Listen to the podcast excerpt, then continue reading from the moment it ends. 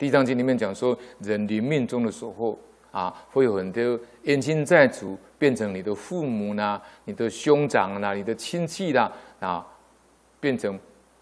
变成你的亲戚朋友或者你的长辈要来迎接你。事实上，地藏里面讲说，他有可能是你的冤亲债主啊。那这个也是事实啊。那我以前也讲过，我一个莲友叫周耿明，他的祖母在我们的马偕医院要往生的时候啊，他就跟周耿明讲啊，都说：“哎，那你姑姑跟阿姨都在旁边等我啊，就在病床的旁边等他。”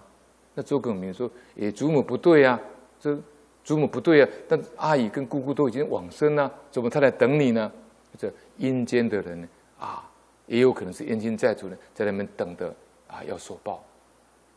那就是他当时虽然他人站在人坐在马街医院，但是他已经见到那一种不同维次空间的这个景象，啊，就是因为他已经有那个业感了。